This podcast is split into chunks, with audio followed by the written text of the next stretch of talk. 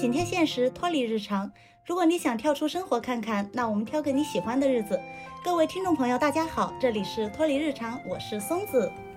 大家好，我是 Abby。小时候，你是否曾经对自己的未来充满期待呢？认为自己的人生有无限的可能？你是否曾经是同学眼中的佼佼者，家长老师眼中前途不可限量的小孩？这么多年过去了，回首过去，你是越来越好，还是高开低走了呢？今天我们就想来聊聊这件事情。另外，今天我们还邀请到了一位嘉宾，Cento Coffee 的主理人 Duff，跟大家打个招呼吧。Hello，大家好，我是 Cento Coffee 的主理人 Duff，呃，非常开心这次能来和大家一起聊聊关于人生的话题啊。不过这个话题对我来说好像有点太宏大了，想了想，这好像我第一次这样，嗯，坐下来聊这个话题。那我们也可以站起来聊，没问题。今天这个话题确实有点宏大。其实我最初写的话题是高开低走的人生，但是后面我又觉得说，人生还很长嘛，嗯，不应该轻易的下定论。我和大夫其实只有两面之缘，然后我作为一个 I 人，其实我也比较害羞嘛。然后，但是大夫给我的感觉就像他的星座一样，非常的热情和友善。大家可以大胆的在评论区猜一下他的星座，猜对也没有奖励哦。射手座，我猜。后面我大概了解到了一些他的经历，就觉得我俩的经历还挺像的，都是在国外读书回来，后面啊也是啊国企事业单位，然后大福是外企吧，嗯，做过。对，那我国企也做过了，对。嗯，然后，然后我们都是后面辞职了，自己开过店，所以其实我我见到大夫的时候，我会有某一些感受跟体会，但是我不知道我自己感受对不对，所以这也让我对他非常好奇，所以我哀人鼓起勇气邀请了他，然后也很开心，大夫当时二话没说就答应了。大夫，你可以分享一下 我当时找到你的时候你是什么心情吗？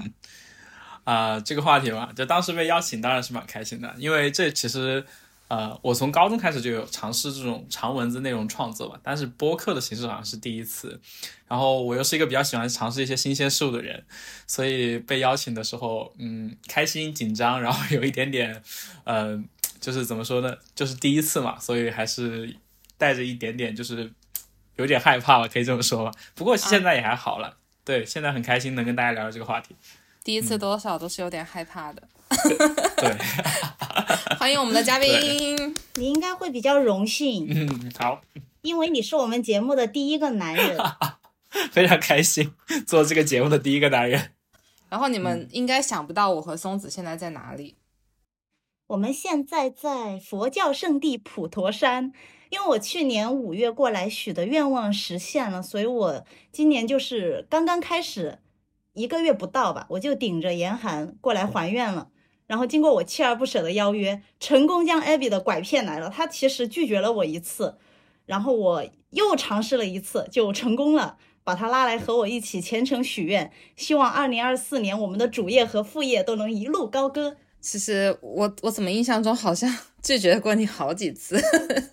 但是你最开始只是说考虑一下。然后最终就把我拒绝了，然后我时隔两周又又一次尝试了一下，不重要，结果最重要，对吧？所以我们现在是在普陀山录这一期节目，真的没想到我们第二次见面就约着来拜佛，然后明天也是松子的生日，在这里提前对你说一句生日快乐啊，生日快乐，谢谢。就我当时想的是。或许生日的时候来这边许愿会更灵一点，但是没有想到一上来就先喝咖啡，喝了一个单。这个故事我们等一下可以展开慢慢说。一上来就是普陀山给了我们好几个惊喜，真的是好几个惊喜。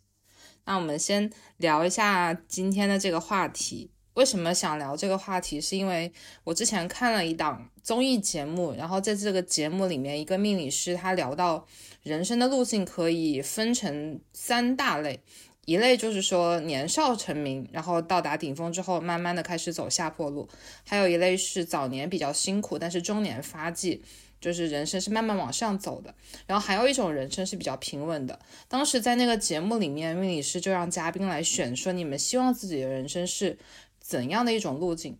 那我们今天如果这个题目来的有点早啊，就是问一下你们两个，如果让你们选择的话，希望自己的人生是怎样的一种路径呢？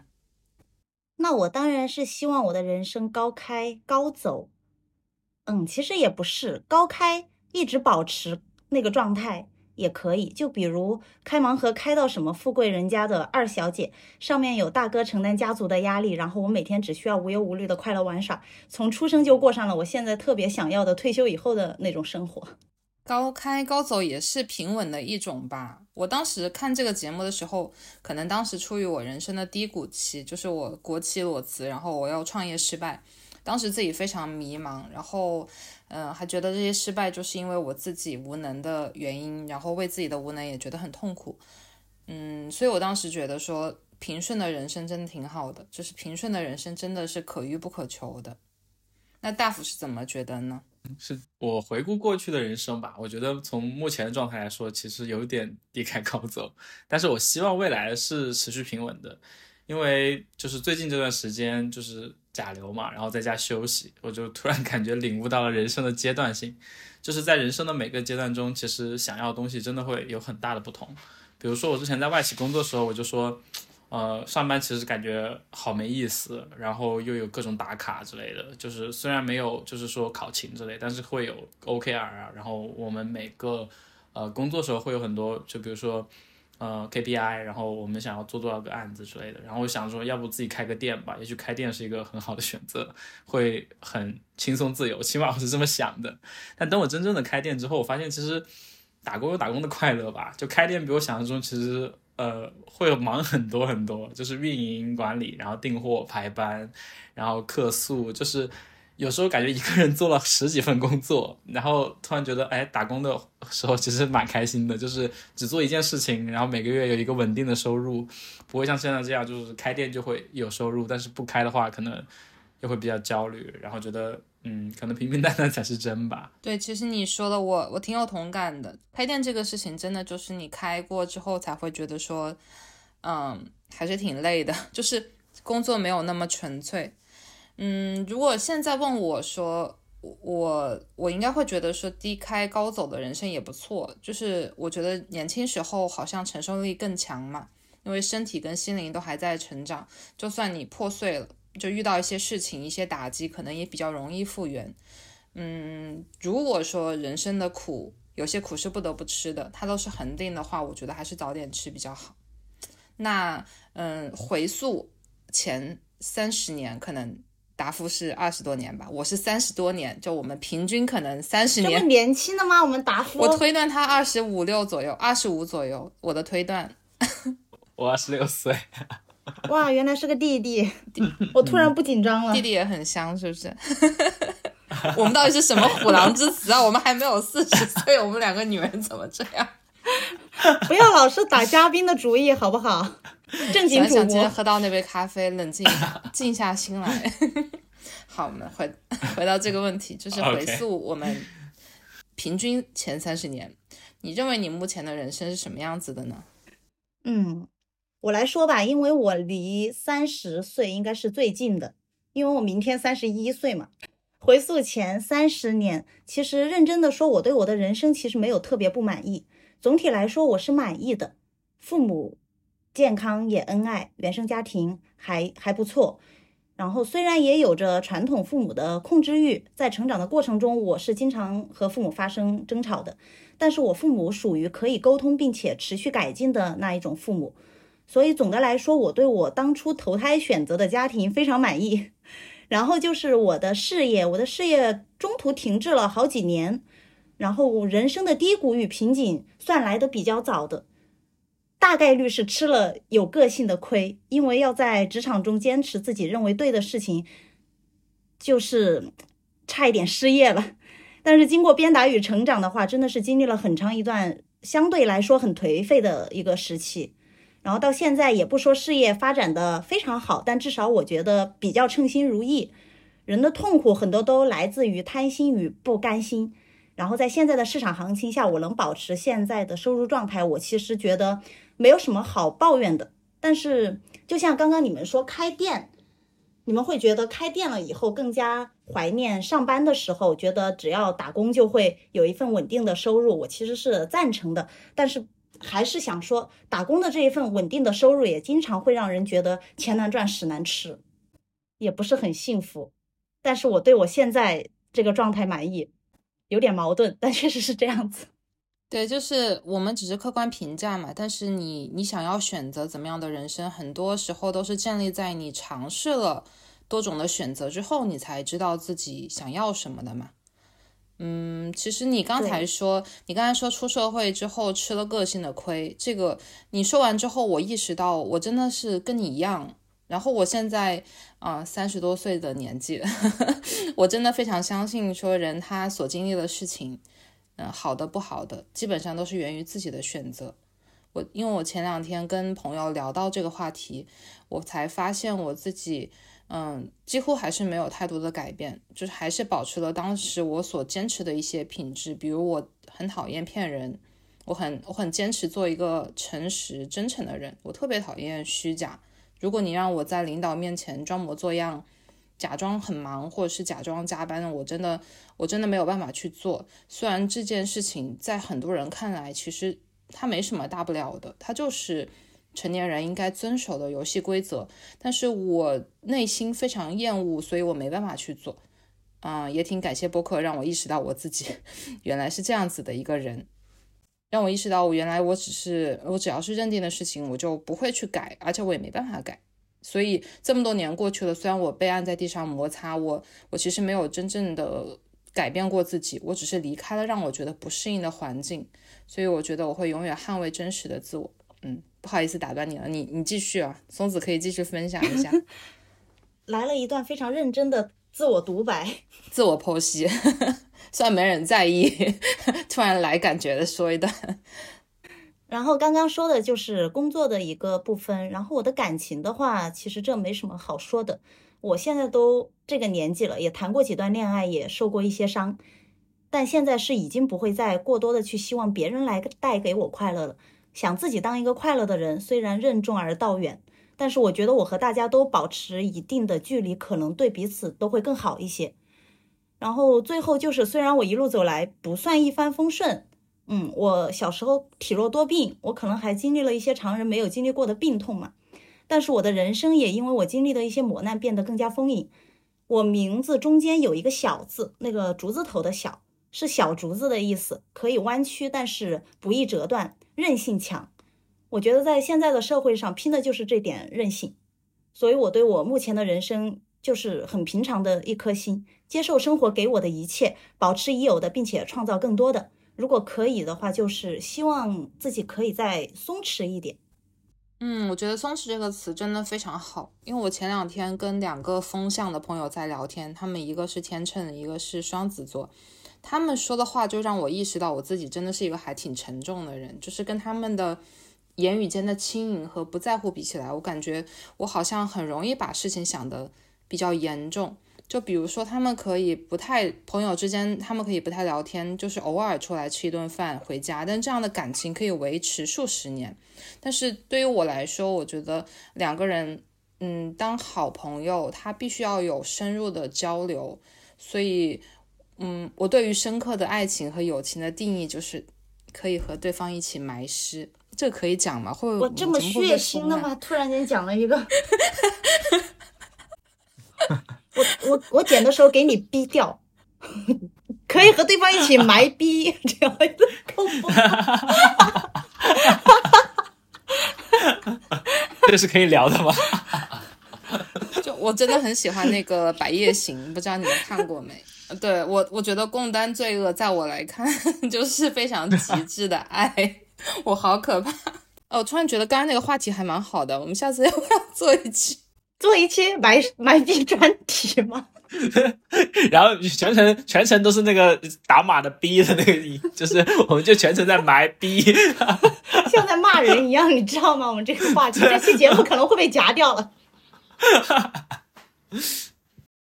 啊，扯得有点远了。就说回我前三十年、前三十多年的人生啊，我觉得我应该是高开低走，因为在世俗的眼里。我目前应该算是非常典型的阶级倒退，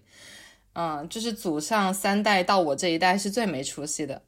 然后，因为我祖上的就是他们还蛮厉害的，他们不是那种什么高校教授啊、作协主席，就是艺术家或者是政府高官，就觉得他们真的啊、挺厉害的。然后我现在三十多岁，未婚未育，一事无成，说的好听点就是自由职业嘛，不好听点就是无业游民。嗯，我曾经分析过自己的星盘，啊、里面有一个落座，就是我的月亮落在狮子座，就是很容易经历家道中落，就是祖辈的光辉褪去了之后，我感觉我当时任性的从事业单位裸辞，应该就是我阶级倒退的开始吧。嗯，当然我说这些，希望大家不要觉得我很负面啊，我只是在陈述事实，我没有，我没有觉得我现在人生不好，我也没有不甘心和后悔，因为这是我自己的选择嘛。嗯，我就觉得说我的人生目前处于这个状态，但是我没有完全的认命，因为人生还长着，谁也不知道未来会发生什么事情嘛。但是真的就是，嗯，目前客观来讲，可能就是高开低走吧。但我觉得我高开低走之后还能够不上不下，也已经非常幸运了。我记得大福和我有类似的经历吧？嗯，对的，我的人生其实差不多。虽然我前面说自己的人生目前算是低开高走，但其实我和我的就是兄弟姐妹，然后还有一些父辈啊、外公比起来，又是比较平庸的存在。呃，我的外公是校长，然后我们家族其实都是那种就算是算得上是书香门第吧。然后从小对教育就是比较看得重嘛。然后我的表哥表姐学历都很高，就什么复旦啊，然后华科、武大、武理这种。然后我就是一个美术院校嘛，就是艺术类，跟他们比起来，其实算是比较另类的存在。因为我们家族好像只有我一个人是学艺术的，对，就是他们会有一点，就是有点像这种刻板印象，他就会觉得，对他们会有点偏见，他就觉得学艺术可能就是因为你文化课不太好，所以才会考虑去走美术生这个路嘛，因为美术生比较容易上一本啊之类的。对，然后，然后我此前有一段时间就会有很严重的学历焦虑嘛，然后。呃，我父亲又是部队的，然后我妈妈又是企业家，然后其实我前面的二十五年其实人生就很东亚家庭。然后去年有一部剧叫做《Beef》，就是网飞出了一品一个剧，然后出品的，它叫《怒呛人生》，中文名的话，它里面聊了一些关于原生家庭的一些问题吧，我觉得，哎，很有很有共鸣，很有特别特别有共鸣的一部剧。我不知道你们有没有看过。然后就是我的父母其实是属于那种完全对立的性格，就我。妈妈有那种很强的控制欲嘛，就极度控制的。然后我父亲就是又没有特又特别没有责任感，就是就很很像阴阳，就太极的两面。然后，然后我其实有在想，就说中亚人好像就是一生都值得就要证明嘛，就自己值得被爱。其实我觉得就是从我们的文化环境中，就是有点就是被操控嘛，就总是想着符合某种预期。就小时候我们可能就是父母眼中的好孩子，然后成长过程中就是学校里的好学生，就有一种感觉就是只有足够好才配得上被爱嘛。但我觉得这种好其实不是真正意义上的好，它总是有一些控制和打压在里面，就个体其实很难得到发展。所以呢，在我二十四岁的时候，有一个晚上，我突然想明白很多事情。然后那个段时间，其实我在加德满都去做中文的志愿者，然后在那边一直当老师，就做支教。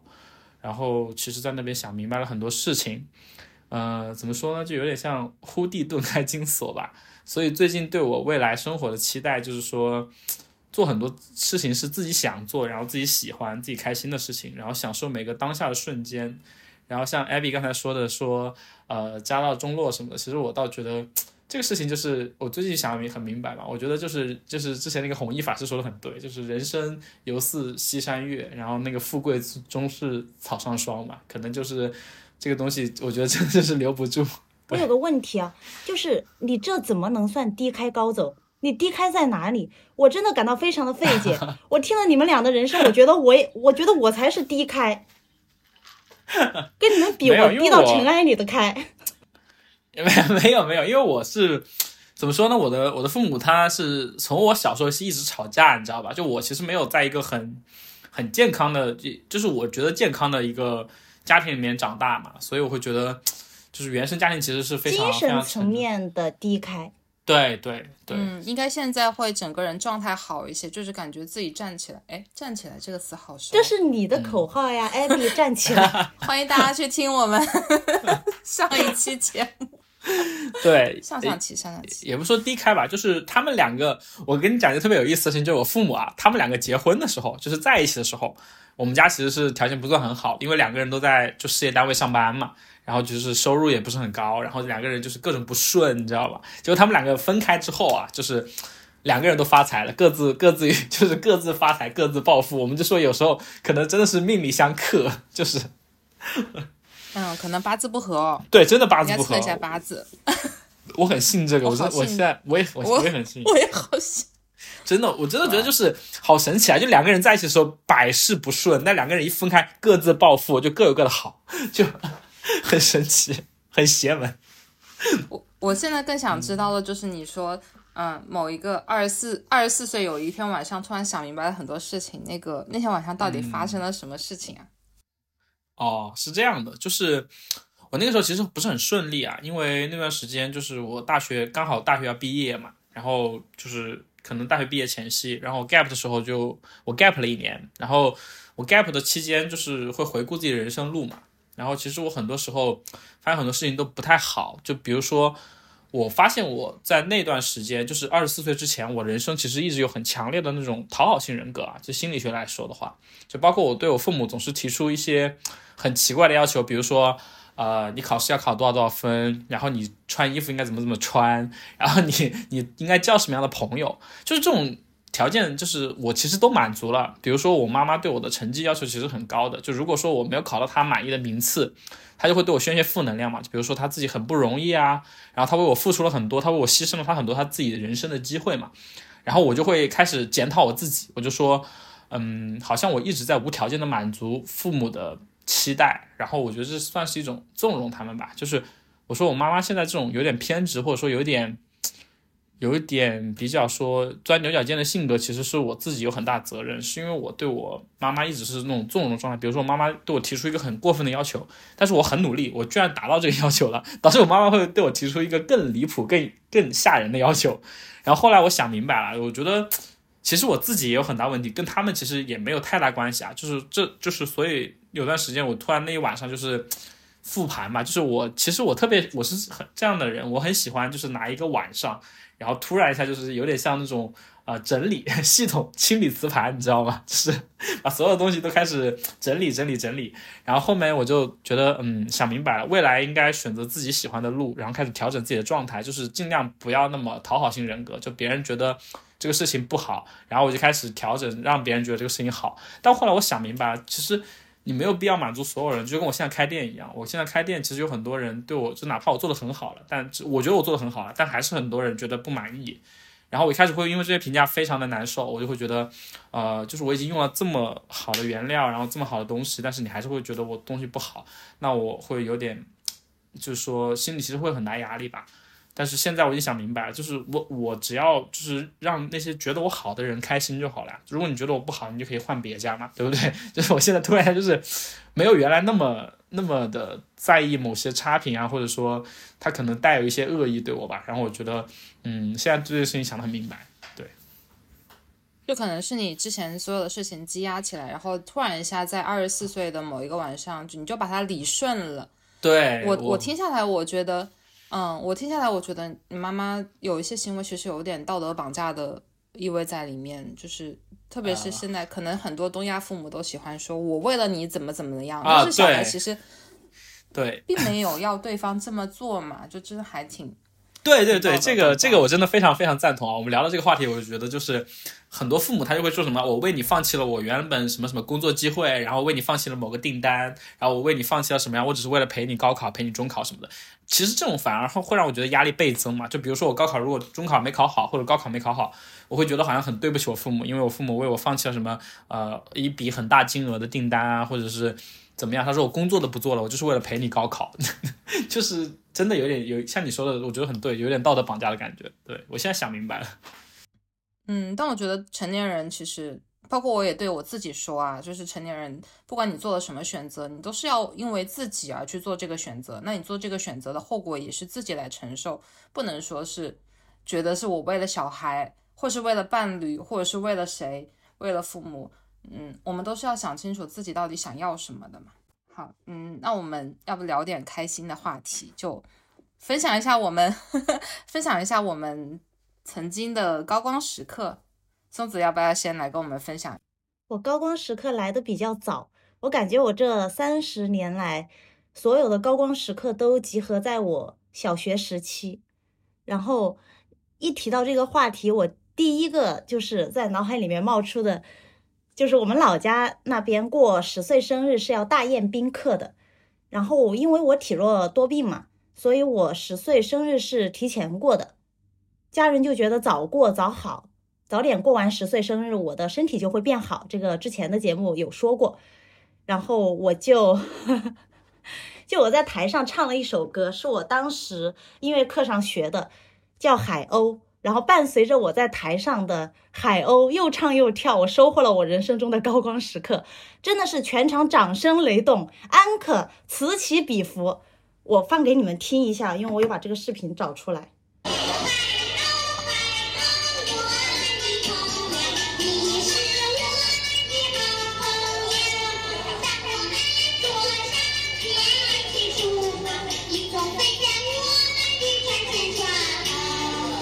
放在这里，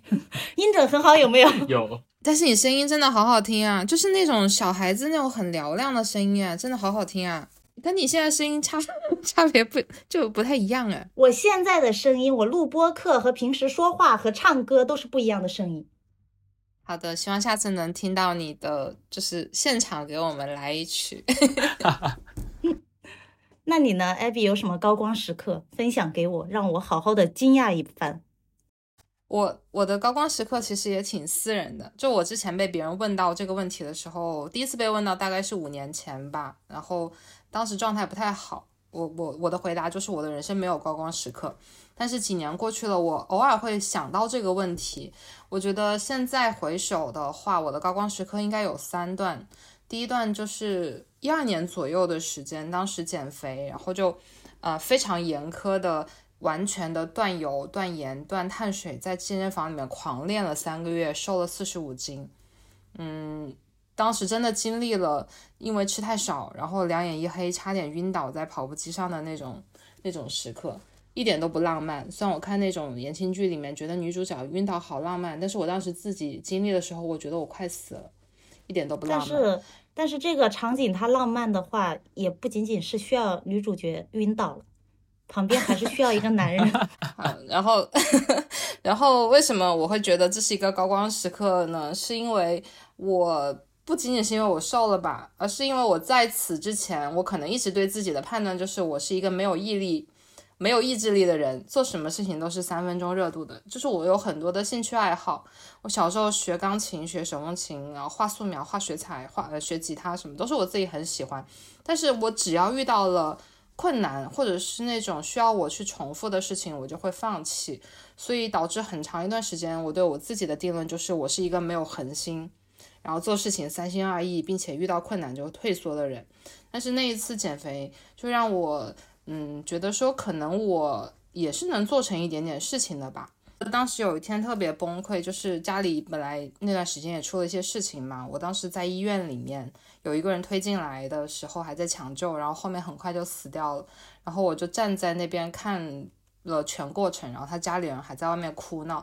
我当时整个人可能状态也不是很好。然后我们这边的习俗是，如果你遇到类似的事情，你就要先去人多一点的商圈去走一圈，可能改一下气场什么的。但是我当时减肥的事情，我也没有跟我所有的朋友讲，就我自己就是一个人默默的去承受这些情绪嘛。但是我当时遇到那个人在我面前死掉这件事情，我真的是有点承受不来了。然后我当时就在厕所里给一个朋友打电话，但是也不知道讲什么，就是瞎聊了两句就挂掉了。就是那一段时间有一种有一种成长的感觉，就可能从一个小孩子，你可能对自己有很多的误解，或者是你觉得自己是一个嗯无能的人，然后你慢慢的、慢慢的通过掌控自己的身体获得了一点点能量，所以我觉得嗯从那次开始，我慢慢觉得自己也是有意志力的，就是也是可以做成一件事情的。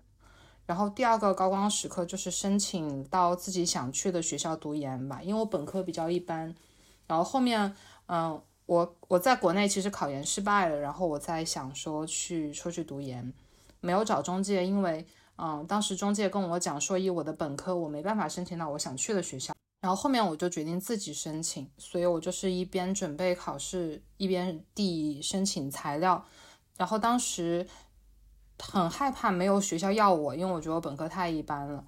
嗯，我就申请了非常多，就十几所学校海投，基本上就是排名，除了第一名是剑桥，啊，我从第二名开始投，是一直投下来，投十几位，然后最后也是拿到了十一个 offer，去了我心仪的学校。当时这件事情，我觉得它是我高光时刻，是因为我是一个非常理想化的人，我非常的理想主义。我人生的路上会遇到非常多的人跟我讲说，你不能这样子做，你不应该那样子做，你绝对会失败的。但是我就觉得说这件事情，它让我意识到，不管别人说你行或者不行，你尝试之后最后得到的结果，啊，它才是最重要的。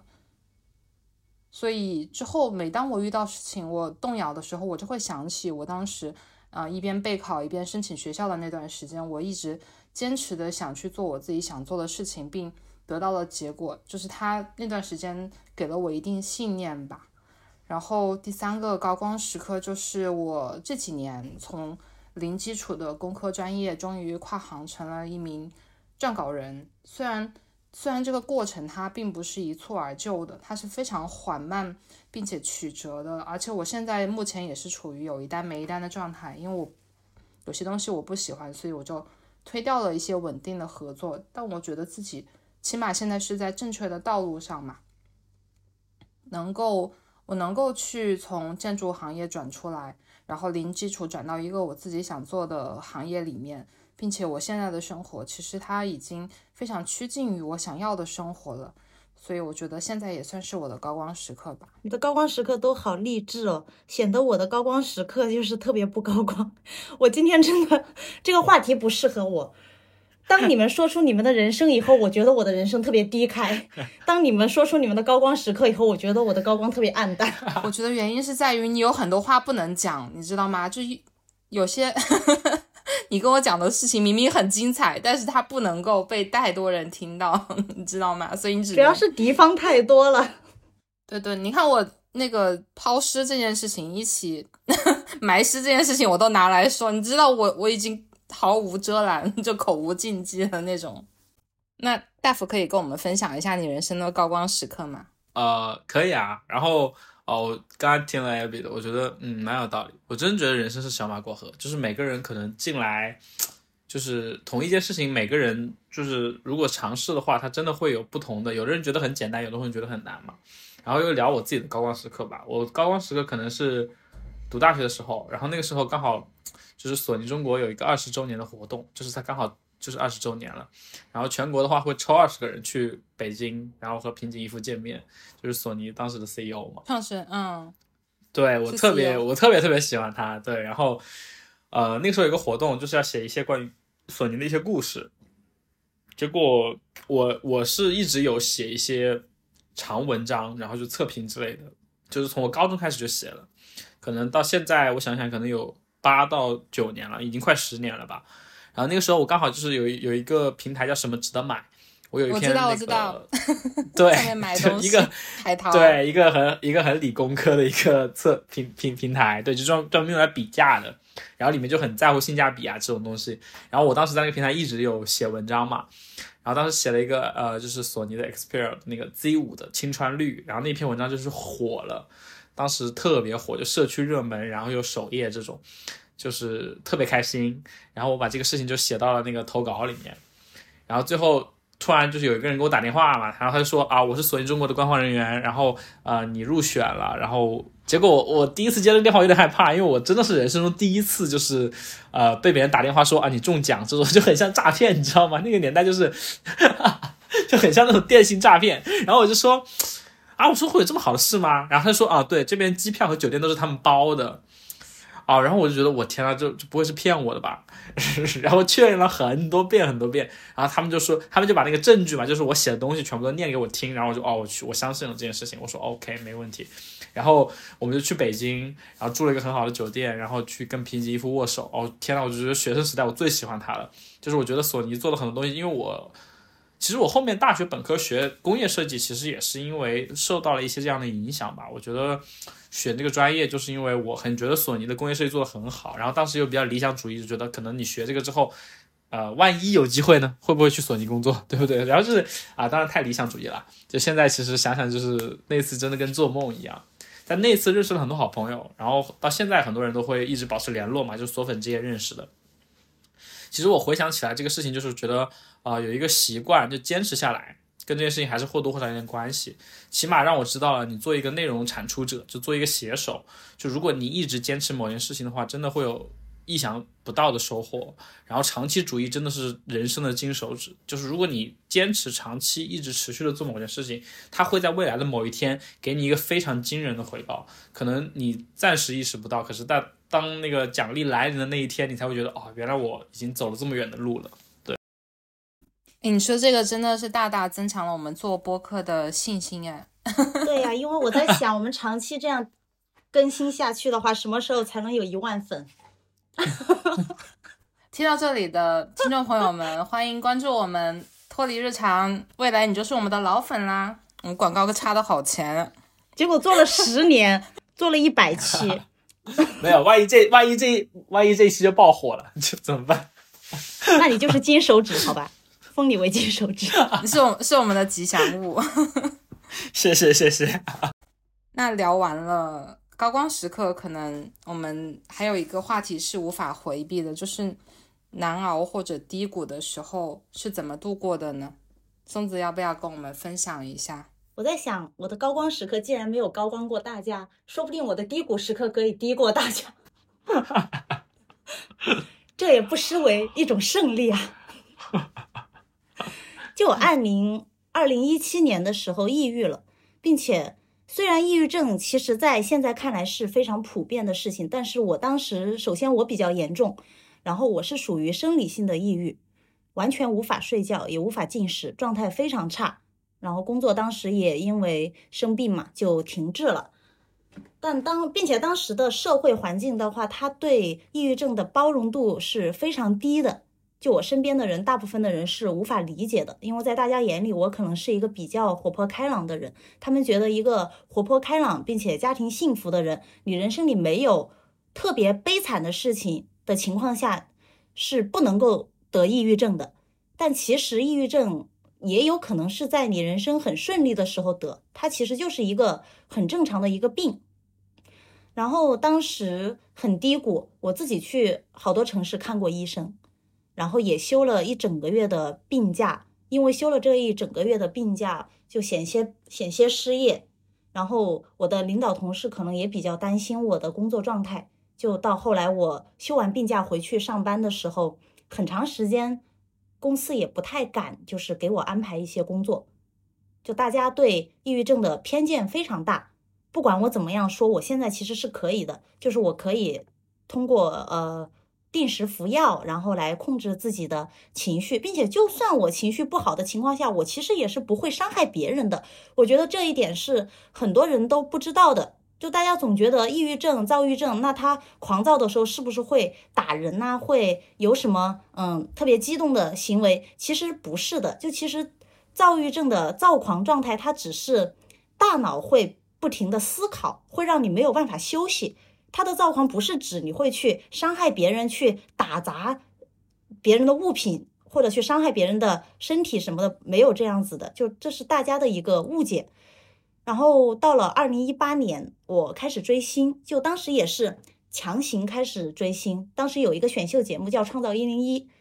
然后我就开始看这个节目，然后开始追里面的一个小女孩叫赖美云，就一直到现在嘛，我都我看了，对我都混迹在她的饭圈？我不知道她什么星座，但是她就是一个看起来小小的，但是小小的身体有大大的能量这样子的一个女嗯，孩子，很对。温柔，温柔但有力量的那种她的。性格可能并不像她看起来的就只是一个甜妹，就是她内在的性格其实是一个非常坚韧的女孩子，并且业务能力也非常棒。安利给大家，安利给二次元的朋友们，大家可以去了解一下赖美云，真的是啊，甜美又厉害。对，然后当时因为追星，开始了一段应该是到我目前为止的人生里面最好的一段恋爱。没有经历过的人，就其实可能不明白，陪伴一个正在重度抑郁期的人，其实是非常辛苦的事情。我虽然没有很激烈的举动，嗯，但是因为他当时在部队，然后也不能陪在我身边嘛，所以很多时候我是会将我全部的情绪负面情绪发泄在他的身上，然后在我们恋爱的期间，他真的是毫无怨言的承担了我所有的情绪，并且我当时年纪也不大，二十多岁，又是第一次经历这种事情，我自我调节的能力约等于无，就是不像现在能自洽嘛。然后那个男孩子就是在那一整段黑暗中照进来的一束光，就是黑暗里面伸出来的一只手，就他一直把我拉着，我才没有。就是越来越往黑暗的地方掉下去。就虽然那一段感情就仅仅维持了两年不到，嗯，因为一些现实方面的原因，就是我们是比较和平的分开的。但是直到现在，直到今天，我每次遇到什么不开心的事情，或者我又陷入了一些比较不好的情绪。我只要想到之前经历了这一段感情，想到我曾经被一个人那么珍惜过，我就会觉得充满力量。所以就是在这里也祝福这位先生平平安安、顺顺利利，非常真心的一个祝福。然后其次就是我的好朋友们，在当时也给了我非常多的支持，因为我经常在我最崩溃的时候就毫无预兆的给他们打电话，他们都可以接到，就半夜他们也可以接到，并且还组了一个群叫酒精互助会，那 可能大家。也也是因为在外地嘛，所以就是会在那个群里面，就时时刻刻真的都会有人陪我，然后他们就会反复的告诉我，就说我很重要。其中有一位朋友，他本身是一个医生，然后他在劝我的时候，可能就不止会说，哎，我陪你这个样子，他是会非常认真、非常真诚的跟我说，他说我知道你很辛苦，很多时候我也很怕你坚持不下去。但是你都坚持下来了，所以慢慢的我也会相信你，相信你可以在这个快速发展的世界，等到更加好的药被研发出来，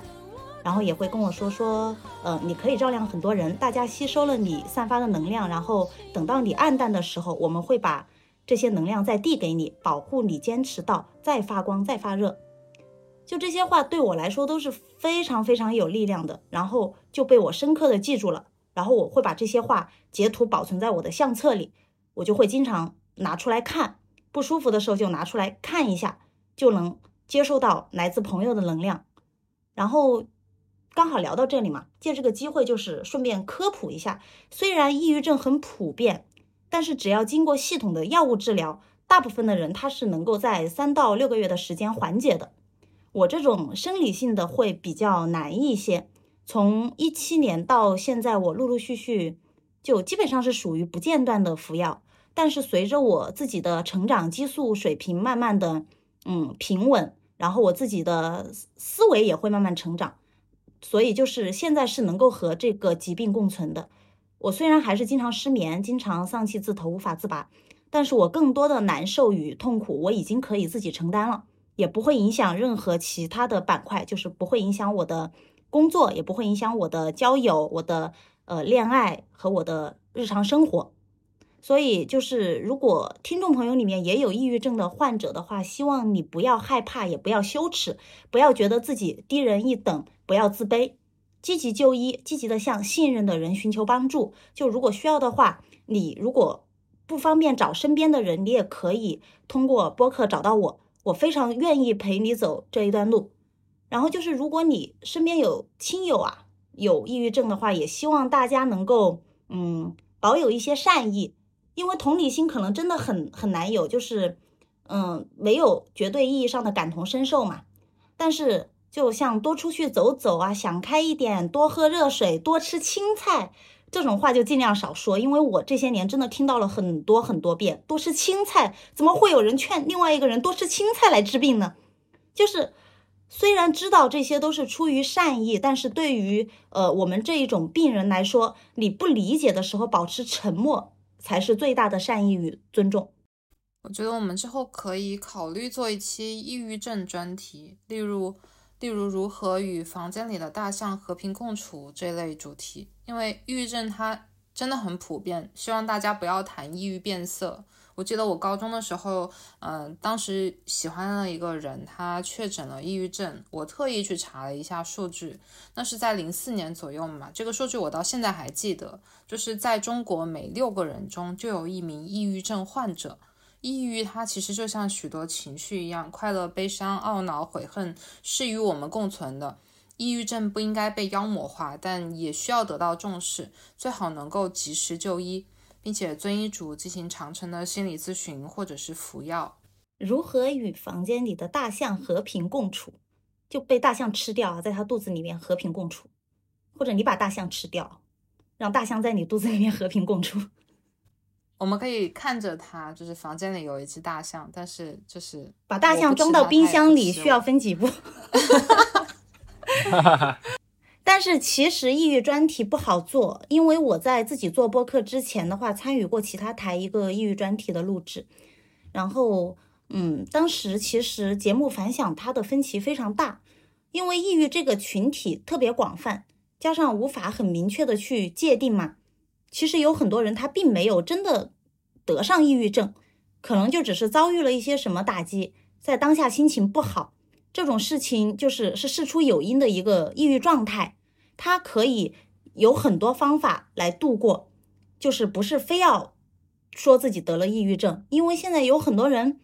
好像就是为了得抑郁症而得抑郁症，好像这什么好事儿一样，就必须要得上了心里才舒服。但其实确诊这方面的疾病的话是非常不方便的，就是可能对大家的一些，比如说驾车呀，或者。首先就失去了大部分商业医疗保险的理赔资格，所以如果遭遇什么事情，心情不好的话，也不要急于给自己贴抑郁的标签。虽然说不要讳疾忌医，但是也不要盲目上赶着得病啊，这真的不是一件时髦的事儿。对，然后退一步想，其实现在大家都有病，哪有那么多正常人呢？说回说回低谷吧，就是我自己的话，我觉得我从一五年回国之后，我的人生就一直处在低谷了，直到近两年才慢慢好起来。嗯，比较难熬的应该是一八和一九年的夏天，第一次是因为嗯创业失败，然后亏钱，然后比亏钱更难受的是，你发现自己是一个很 无能的人，你努力了一场全白费了。然后那段时间我就每天。躺在家里看着天花板，然后心里想的都是自己的失败，然后觉得我的未来，嗯，人生就没有未来，看不到任何的希望，就是那种感觉。然后一九年的话，也是因为事情，呃，事业和感情的双重压力，也是有一点濒临抑郁的感觉吧。就是现在想来，应该就是松子刚刚说的抑郁情绪、抑郁状态，就肯定还不到说确诊抑郁症，但是那段时间的感受。也让我非常深刻的体会到了抑郁症患者的感受，就是世界那个时候啊，我的世界是灰白的，我心里其实也不是痛苦，我也不是说难过，我就是毫无感觉。就我吃到好吃的东西，我也会觉得它是好吃的；看到笑话，我也会笑。但是这些感受它都到不了我的内心，我的内心是完全麻木的。然后我就是每天走在路上，看到川流不息的车辆，脑海中就会有一些不太好的念头。嗯，然后我是怎么度过这两次低谷的呢？第一次其实很简单，第一次就是没有给自己太多时间，就立刻开启了第二次创业，就差不多休息不到一个月的时间吧，就爬起来继续干。这也是为什么我觉得年轻挺好的原因，就是说你当时一无所有，但是你有莽撞不认命的勇气嘛。第二次的低谷，我就直接逃走了。我当时开了一家店，然后我就把店里所有的事情全部都甩给了我当时的合伙人，也是我男朋友。我一个人去泰国躺了大半个月，每天什么都不想，嗯，就是一种逃避吧，可能就是逃避掉让你产生抑郁情绪的那个环境。我当时每天就是在外面逛、吃东西、逛街，然后去沙滩上躺着看日落。现在回想起来，应该那段时间就是在拼命的想要找回原本的生活。因为我从一五年回国之后就一直在高强度的工作嘛，到一九年差不多有五年的时间完全没有自己的生活，每天睁开眼睛就是工作，晚上十一二点闭眼还是工作。除了我当时。嗯，就是正职在拼命加班之外，我所有的空余时间都用来创业搞副业了，然后还要学习写作。就我的当时的生活，可能是因为太没有喘息了，所以情绪啊状态都不太好。然后后面就是休息了大概大半个月的时间吧，就拼命的去报复性的补偿自己。嗯，然后在那段时间之后，我就后面就调整好一点点之后，我就回到店里，但是大部分的事情我也。我也跟我当时的合伙人说，我我不想管了，我没办法管，我就找一点事情做。嗯，大概是在那两三个月之后吧，我就找到了一份兼职撰稿的工作。我发现这才是我自己想做的，然后我的人生的齿轮就开始转动了，我就开始跨入了这个我自己真正感兴趣的行业。那嗯，大夫可以跟我们分享一下你的低谷期吗？可以啊，我觉得我们今天聊的话题真的 其实好好沉重哦，这个话题有点沉重了哦，还不如买支是不是？刚不是让你聊过高光了吗？已经积极过了，现在到沉重的 part 了。对，就我觉得，我觉得我们的我们现在的节奏就是起落起落起落，真的很像人生，一样。对，好，然后开始聊吧。就呃，我的低谷其实是在我大学时候 gap 了一年嘛，然后当时那个毕设和老师其实闹得不是很愉快嘛，因为我比较任性。我老师当时其实想让我做去做咖啡机，然后其实呃，我就很有意思，是因为我当时在星巴克做兼职，然后老师就觉得我很懂咖啡。那其实星巴克的咖啡机是全自动咖啡机，我真的。完全不懂怎么去做咖啡机，然后我觉得对我来我对我来说最大的点，其实是我特别特别不喜欢啊，就是应试教育，其实是被人安排自己人生这件事情，这两件事情都属于我人生中的呃非常雷的雷区，就是教我做事以及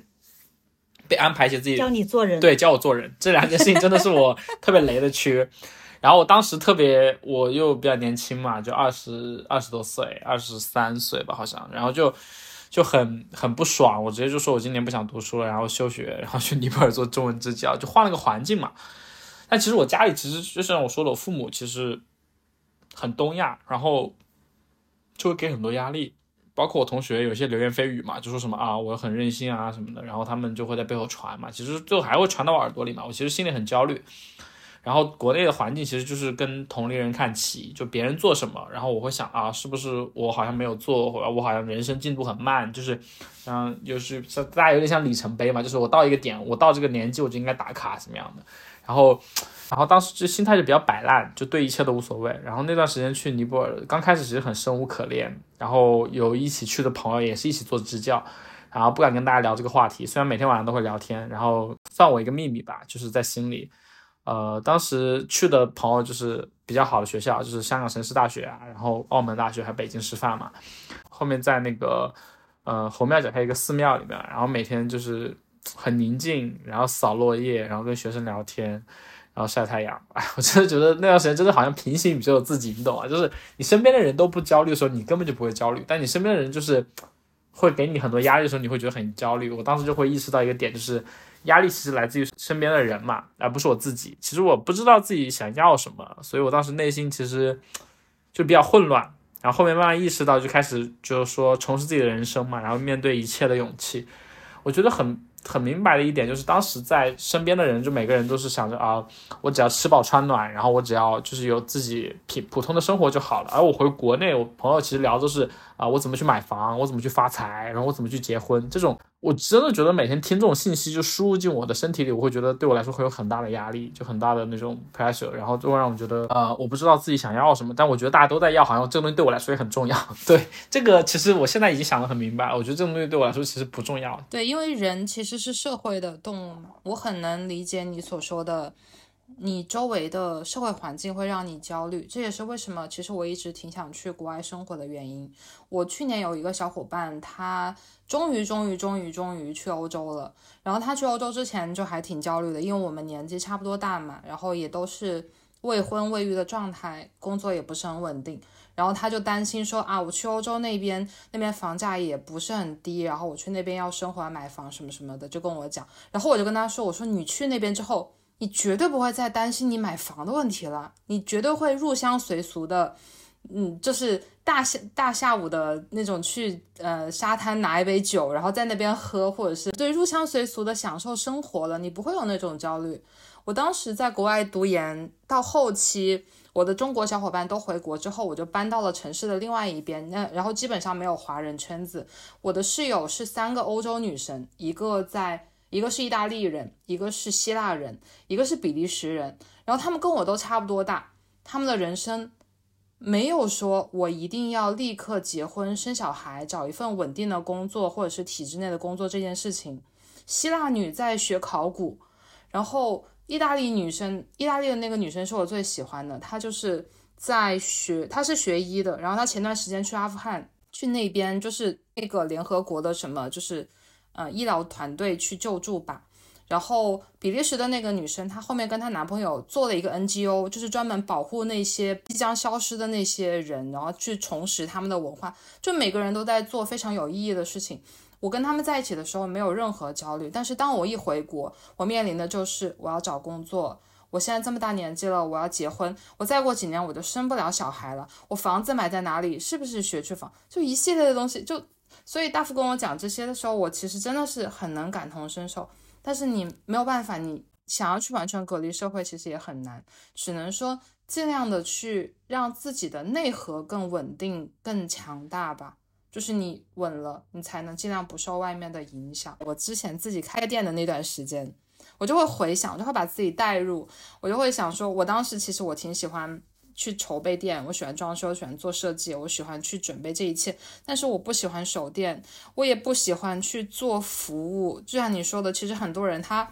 他并不会觉得说你提供服务的人跟你是一个平等的人，他们可能会有一些不太好的语气或者是不太好的态度，我心里会多少有一点点落差。所以我当时看到的时候，我就会想说，嗯，你会不会也有也有过这样的落差，或者是你身边的人会不会跟你讲说啊，你读了这么多年书，或者是你去国外学了一趟回来，然后好好的外企，好好的国企你不做，你还要辞职，后来卖咖啡，有人会给你就是说这样的言论吗？嗯，其实还好吧，就是顾客好像目前没有问过这样的问题，就是国外读书啊，然后外企辞职这种，但是我父母会问很多，对，就我妈妈会觉得啊，就花钱，然后也没有怎么样。然后关于这个想法，其实我觉得还是蛮特别的，就是我其实我觉得我的性格原因，我很喜欢跟顾客聊天，包括我之前做兼职，我也喜欢跟顾客聊天，然后交朋友之类的。然后手店的话，我觉得其实对我来说，我不觉得它是一个很枯燥的事情啊，它。没有人，其实我觉得还蛮开心的。我觉得想法是不是很奇怪？就是哦，我可以自己做自己喜欢设计。没有人的话，我可以拿电脑，然后在吧台上面坐着，然后做我喜欢的，比如说我新的一些物料的排版啊，或者是新的设计。然后有一段时间，就是店里人很多嘛，然后我甚至其实会有一些烦恼，我会觉得本身咖啡也不是很赚钱，哪怕你做满了，可能也就也就那么多钱，就可以说嘛。然后，但是我其实开店只是想说找个地方 交个朋友，然后聊聊天。然后，呃，你也知道很多外卖啊，然后什么大众点评中啊，真的就是被迫卷入了非常商业化的模式。它跟我的想法初衷已经有点非我所愿了。然后后面有段时间，我就是在大众点评把店直接关闭了。我觉得，生命是一场体验嘛。如果现在的角色，我现在是一个咖啡店的呃主理人或者老板啊，我就觉得认认真真把这件事情做好。在一个岗位，然后角色上面，我觉得就是如果总是想着过去啊或者未来的事情，其实是对当下是很不负责任的一件事情。比如说我我如果回顾过去。啊，我在外企怎么怎么样？我一个月可以拿那么多钱，然后我在国外怎么怎么样？可能可能会更啊，就说用用家里钱会比较没什么压力嘛，对。然后，但是对现在的我来说是很不负责任的一件事情，因为我现在的角色是我是一个主理人，我有自己的呃小伙伴，我要去给他发工资，我要有很多很多要去思考的事情。那如果我一直回回顾过去的一些光辉时刻的话，其实对现在的人生是非常的嗯不负责任吧。所以外企辞职是因为我不喜欢那种生活，我对我自己想要其实很清晰，但是我对我未来其实规划来说的话，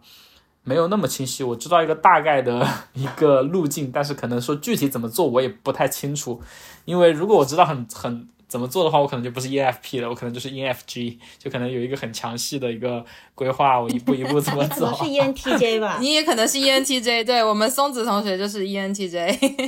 哦，我觉得 EN，你说 ENFP 我就懂了，果然是 NF 人，我们就是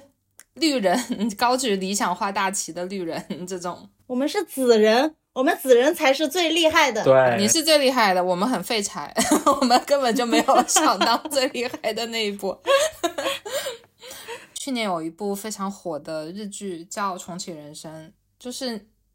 想问一下你们，如果说，嗯，让你们回到过去，就你们的人生有没有什么非常后悔的事情？如果回到过去，会做不同的选择吗？嗯，我看过，我看过这部日剧，也是我另外一个做播客的朋友推荐的。然后我当时觉得，如果给我重启人生的机会的话，我应该也会像我现在这样选择，大体上方向不会变，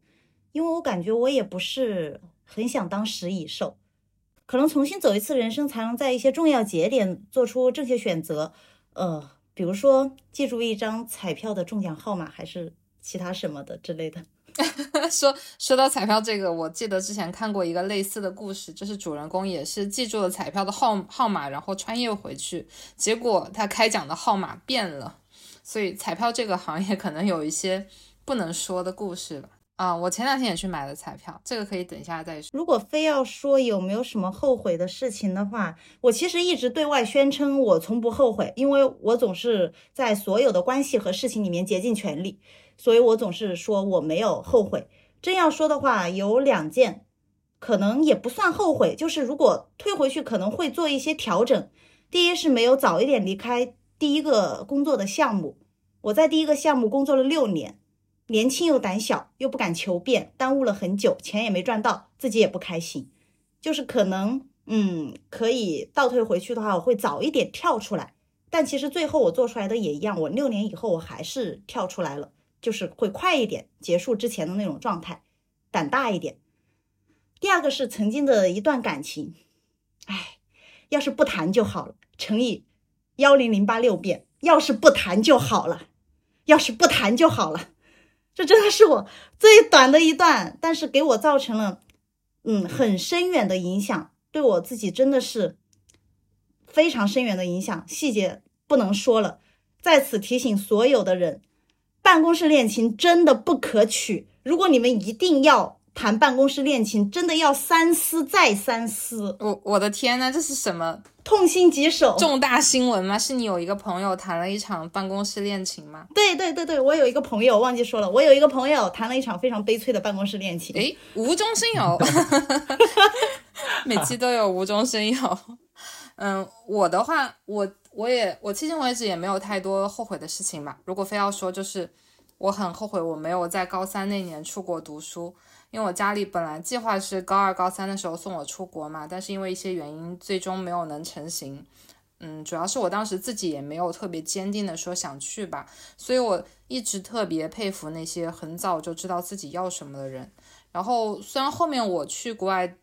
读研也生活了一年半，但感觉还是比较短暂的，所以直到现在，我内心还是会希望说啊，有一天我能够出国生活。偶尔我也会想说，如果高三那年我出国了，或许我的整个人生都不一样了。因为我非常向往国外的大学生活，我觉得国外的大学生活会比读研更像学生一点嘛。因为读研它的课业压力真的挺大的，然后时间也比较短。我感觉我自己好像从小都没有在轻松的环境里面生活过，就是小学、初中、高中都是那种又卷又累的。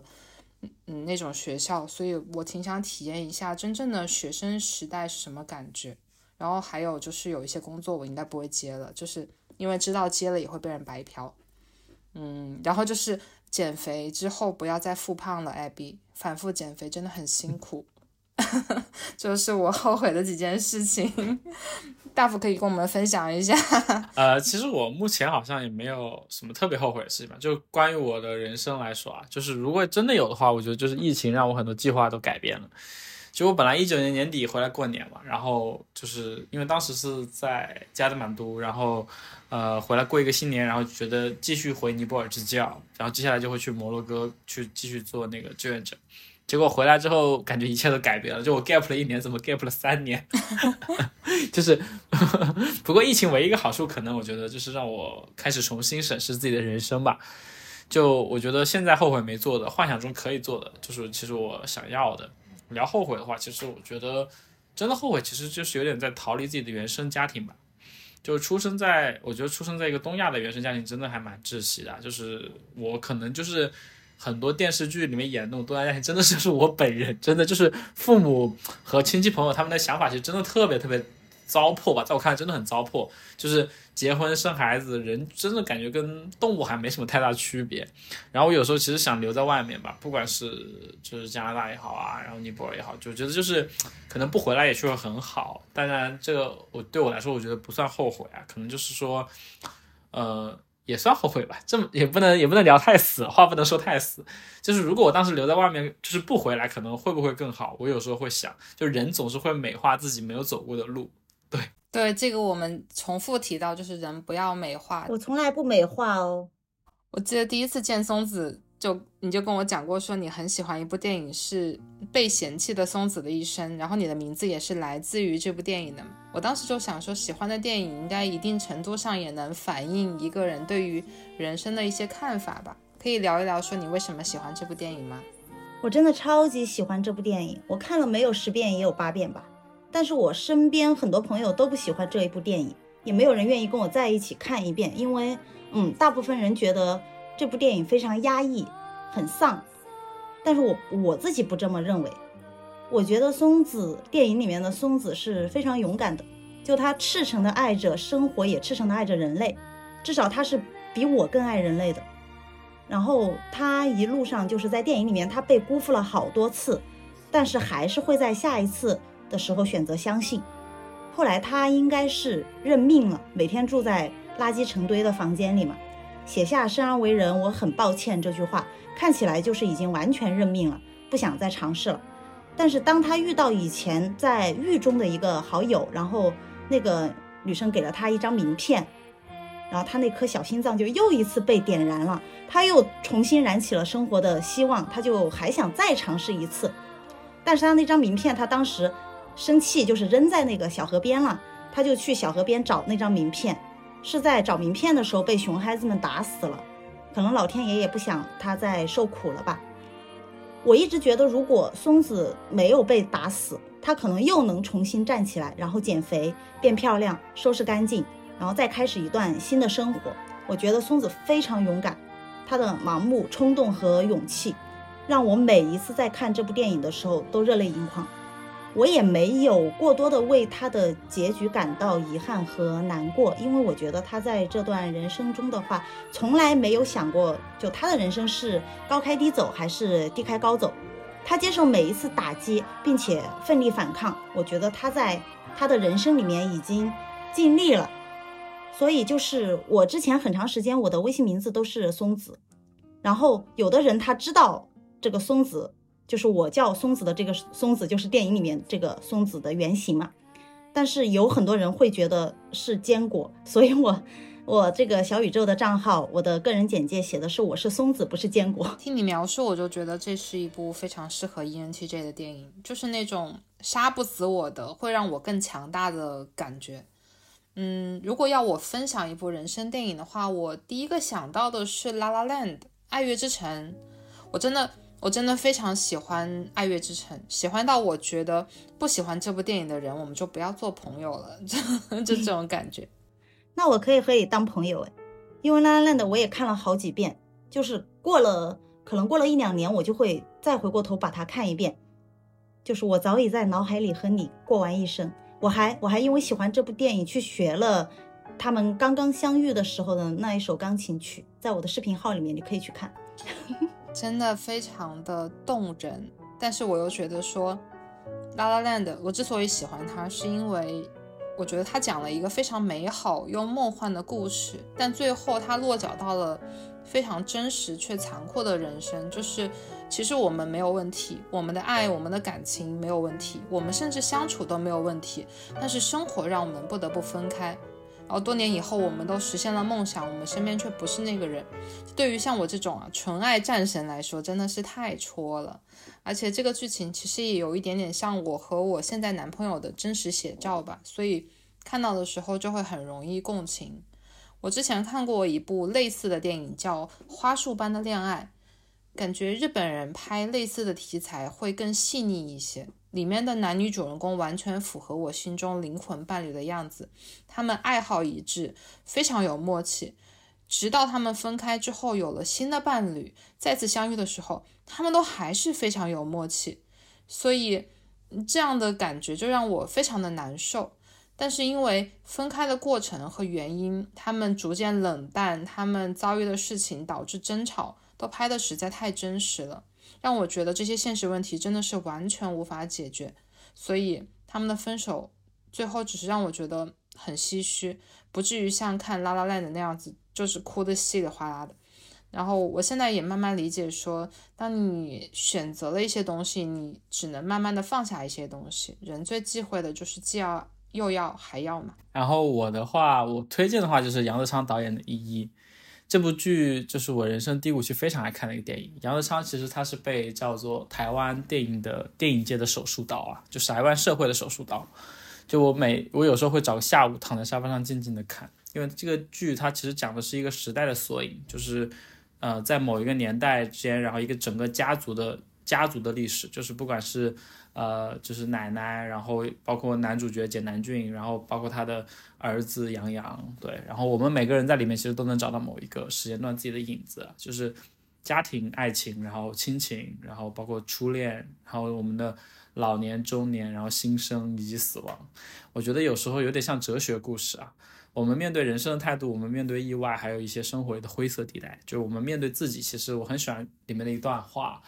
呃，原台词我可能已经记得不太清楚了，但是简南俊他就说自己念计算机，其实不是。呃，他自己喜欢，而是身边所有的人，父母、伴侣啊，都觉得这是一个很好的专业。但是其实没有人关心他自己的感受，就是他可能不太喜欢这个专业，但是周边所有人都说啊，计算机是最吃香、最热门的专业，所以他就去念计算机了。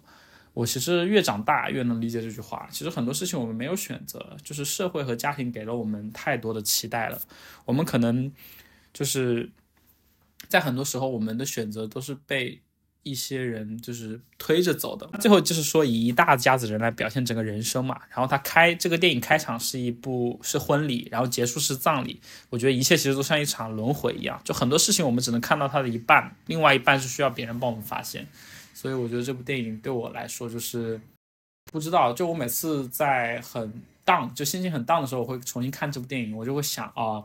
其实大家生活好像都差不多的。就虽然我有时候会抱怨嘛，就会觉得啊，就是。呃，也不说抱怨，就可能说我自己对这个人生复盘，我觉得嗯很很不好。但我看了这个电影，发现好像哦，好像大家都是这样，所以 我我有时候也觉得嗯没没有也没有那么不好。对，就如果大家都不好，其实也还好。对，我我特别我特别喜欢松子，就是被嫌弃的松子的一生，然后我就叫松子。那你们为什么不叫拉拉链的和依依啊？依依不是一个名字吧？首先，呃，我的名字，对，我的名字的。Duff Beer 其实是来自于辛普森一家嘛，就是辛普森一家。那你更喜欢辛普森一家？也没有，就是辛普森一家，就是也蛮有趣的。就是它里面，它里面那个达夫比尔，就是说，就是说喝了之后可以让人忘记所有的烦恼嘛。然后它的原料是加拿大的鱼，我觉得很有趣，就这个概念很好意，很很有很有意思。对，就是。但我觉得真的，我成年之后，我喝酒的次数会越来越多。我会觉得喝酒之后，其实那个状态才会比较放松嘛。因为你就是特别清醒的时候会比较难过，但你其实这种状态反而会更好一点。对，不啊，我喝一滴酒会我会哇哇大哭啊？为什么？你会你会觉得压力就难过会放大，难过会放大。明明我有理智的时候可以自己调节又压抑下来的东西。我喝一滴酒，我就会泪流满面，就差一个摄影机在旁边拍我，我就觉得自己是 MV 女主角哇！生活愧对我，世界对不起我，为什么我要经历这些？所以我一滴酒都不能喝。怎么那么好啊？啊，我不会，我我是反的，就是我特别理性的时候，我我可以压抑住所有的那种，就是。我会思路很清晰，我要做这个，我要做那个，我要做那个，然后我每一步就像那种程序一样，我要执行，我的 CPU 是很清楚的。但我喝多之后，我觉得，嗯，好像一切都不重要，就我我就是坐着聊聊天啊，然后嗯，就很开心了，就这样，对，就有点像我偷懒了。对，就是喝了酒之后，就我的话就是不想再做一个成熟的大人了，我就像发一下疯或者是放松一下的那种感觉。对对对，真的酒后酒后发疯是很。下一期下一期录发疯的时候。录录发疯的时候，先给你灌一点酒，要不然你又要说你不会发疯，只能我自己一个人在这里发疯。后来发现我发疯是那么的乏味，像没发疯一样。明天就是松子的生日了，你对自己的三十一岁有什么期望吗？其实我们录这期节目的时候，就录的第二天就是我生日嘛，明天就是我生日。然后我们这期节目播放的前一天是我的农历生日。祝你生日快乐！祝你生日快乐！主打一个生日快乐，我都为了我的生日换了，就为了新的一岁换了一个新的手机壳，上面写的是“公主请发财”。然后我把那个手机壳带来普陀，一路拜佛的时候都是想着我这个手机壳就算是开过光了。嗯。然后新的一岁，我还是希望我身体能更好一些，因为今天拜佛的时候，哇，说出来还会灵吗？就许的也是也是就是第一个愿望肯定是身体健康无病无灾，因为身体不好真的特别耽误我赚钱。然后希望家人朋友的身体也好，可能平时会有很多愿望，但是如果真的只给我一次许愿的机会，我还是会下意识的说希望身体健康。就如果快乐很难，富裕很难，我都是希望嗯自己平安就好。嗯，然后就是希望我的朋友们都能快乐一些，因为我觉得现在的社会环境下面，大家活得都比较紧绷。我身边的朋友好像都越来越不开心了，或者因为工作呀、生活呀、家庭啊、育儿越来越紧绷。所以希望我的姐妹们也能开心一点，她们听到这里就可以收到我新一年的祝福，带着生日能量的加持。你你也给我一点加持吧，因为我的新年愿望是因为你上次说了三百万这件事情，我心里就一直忘不掉三百万这个数字，你知道吗？我不是前面提到说我去买了彩票，你知道为什么我去买彩票吗？是因为我前几天做了一个梦啊，就简而言之，就是我梦见了我家里去世的一个长辈，他在梦里面要给我钱，然后我陪他一起去银行里面取钱，然后梦醒了之后，我就左思右想。怎么才能够拿到这笔钱呢？我就去买了彩票，买了二十块钱的彩票，刮了五块钱出来。真是一个好大方的长辈哦。所以，还让你亏了十五块。所以，所以新的一年，如果我能够大胆许愿的话，我就希望能够不带有任何负面影响，不要伤害我家人、朋友或者是我自己，能让我获得三百万。如果说如果说现实一点的话，就是希望我能够减肥成功，然后大家都身体健康，因为健康就是省钱。然后希望我的内心能够变得更加坚定、更强大一些，然后每天都开心一点。你知道吗？就我昨天跟我朋友聊天，就聊到我们的播客，我还在说，我说我和 Abby 是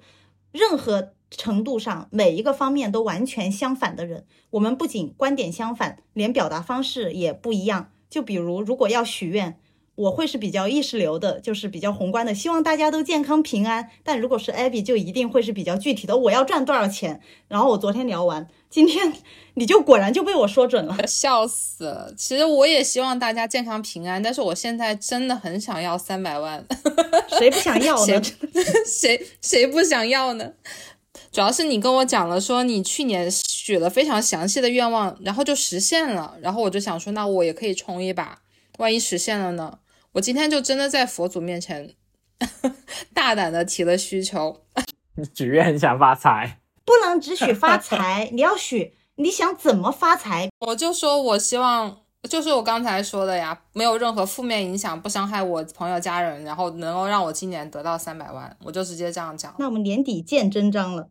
我今天许的愿也非常具体啊，特别具体，具体的我都笑了。你知道我之前许的是什么愿望吗？我之前许过说，希望能够指引我走正确的道路，希望我的文字能够帮助到其他人。然后我今天就今年我就直接许愿说，我想要三百万。真的好，这太具体了我也吧？所以你那会儿在店外坐着，沉默的那一会儿是在思考这个数字吗？哦，那是因为我太累了，我走不动了。跟你们讲一下，我们我们今天这一趟旅程多么的曲折，就是我们不曲折，我们很顺利。但是我们当时决定来这边就是拜佛嘛，一方面我还愿，然后还挑了生日的时间，一切都很完美。结果因为最近这边变天，就寒潮来了，大风，然后普陀山这边是昨天也停航，并且明天一整天也停航，然后只有我们今天下午、今天晚上也停航，就是只有我们到的上午那会儿是通航了，然后我们就搭着这波船现在上来岛上，然后现在这个岛就是一个封闭的状态，就有一点现实版的无人生还这样子的状态。就是那种我们不知道我们什么时候能够回去了，我们是很顺利的上来的。就是我们第一个普陀山给我们的第一个大礼，就是说今晚今天开始停航，明天也停航。我们并不知道我们 什么时候能够再回去。然后我的一个小伙伴说，这样子你许的愿望又要增加一个了，就是在佛祖面前说，希望保佑我们能够平安的返回。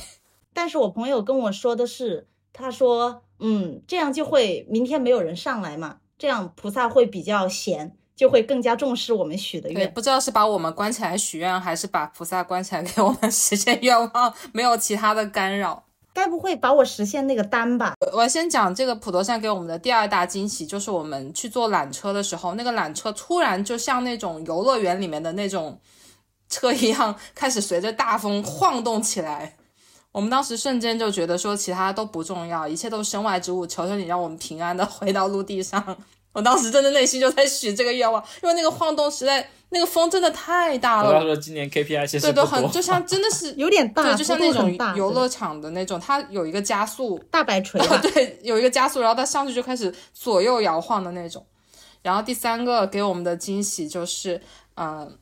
有一位求姻缘的小朋友去咖啡厅呃咖啡店点了一杯咖啡，然后上面嗯、呃印了一个字，不知道为什么变成了一个单字，单身的单。要把我呛到。因为我喝了，我把那个偏旁给喝掉了，然后我就看到那个单字，我说：“哎呀，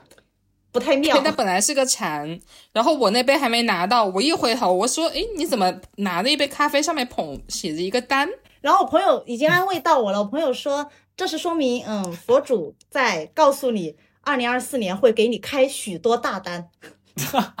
这个发给我的朋友，他们问我说：“这咖啡上面能够写脱单两个字吗？”我说并不是，这是一个 这是一个馋字。大福呢？大福有没有什么新年愿望？给你个机会。OK，呃，我的我的愿望就很简单，就是新年会发财，好好朴素的愿望，朴素的想发财，大家都一样。就是希望今年店里生意越来越好吧。然后其实我，呃，就像我说的，我在准准备人生下一阶段嘛，然后准备开启一些新的故事。然后今年其实呃，应该算去年了吧，就是二三年，就发生了很多故事，然后遇见很多人，有趣的，然后也有悲伤的，呃，有很多快乐回忆，然后也有那么没有没有那么愉快的回忆吧。我觉得就是一起走过这段路，然后希望新年所有的朋友就可以身体健康，一切顺利。健康跟发财，我跟松子也是蛮奇妙的。我们其实我们去年九月份才认识，没想到我们的播客居然现在已经到第五、第六期了，就是真的还蛮神奇的。然后我们居然第二就是只见过一面，在线下喝过一次咖啡之后，第二次见面就是已经要约着来普陀山拜佛了，就是在彼此面前敞开自己最最真实的。对，所以我们为什么突然来普陀山拜佛？因为就是在上班和上学之间选择了上香，相信玄学令人快乐，佛教普度众生了。就作为众生的一员，拜佛可以让我更有力量，自身努力再加上玄学加持，就感觉离希望更近了呢。希望我二零二四年能够大赚特赚。我真的是个非常见钱眼开的人，我特别认真的承认，就未来的人生期许的话，就还是想发财。大家的愿望都好朴素啊，都是想朴素的发个财而已。就希望能像现在这样非常稳定又顺其自然的进行一些发财的计划。然后，就我还是期待一下爱情吧。我很少把这句话说出来，因为我就是对外，我经常会说一个人挺好。虽然一个人确实挺好，我觉得一个人很自由，然后我也能期待，呃，就我也能接受自己是一个人就这样生活。我觉得我自己现在一个人过得也是，嗯，比较潇洒，然后也比较满足的。但是还是期待一下有人和我一起走一段长或者短的路吧。就总不能说，就是爱情这个东西，我觉得可遇而不可求。但是我现在许愿来就是要爱情的话，我觉得我妈妈如果听到这句话，应该会比较安心。她总是觉得我是因为性格太尖锐，才让男人不敢靠近。但是，但是听我播客的朋友们都说我其实是个很温柔的人。说的，我想说的是，我之前单身的时候，因为也有很多人说我太强势或者是太独立，才找不到男朋友。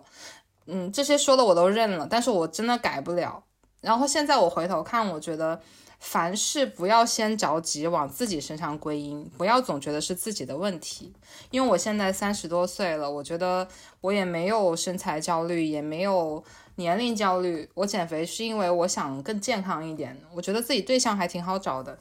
总会有人喜欢我的强势，也总会有人欣赏你的尖锐嘛。没遇到就是缘分没有到，不要总觉得自己不好，特别是我们东亚女生，不要总是急着自我反省，看一下你身边普信男啊、当然大福不是啊，嗯，就他是我们的朋，他是我们的朋友，他是一个好人，他不是普信男。身边那些普信男没有一个觉得自己不好的。然后做家长的更要对我们的孩子有信心，因为我们是啥样，也是你们养大的啊。这句话可以说吗？会不会太不尊敬长辈了？嗯，妈妈以后会不会不让我跟你玩，你跟我玩？完全不会。就是虽然我妈她确实是会听我们的播客，她不仅听，她还喜欢。然后她喜欢的时候，她还写了一句话，她说。嗯，主播是一个非常真实的人，我第一次看到，我真的笑笑到。然后我妈妈她是一个很温柔、很包容的女人，就是我觉得我妈妈符合东亚男人的那种择偶标准。最重要的一件事情就是，她现在其实也认同我是因为优秀才找不到对象这件事情。会不会挨骂？我这样夸自己？就是我没有很高的人生期望了，我不太满意我的二十岁，但是我很满意我的三十岁，所以也想满意四十岁，也想满意我的五十岁，就这样一直这样下去就挺好。我也挺喜欢现在的自己，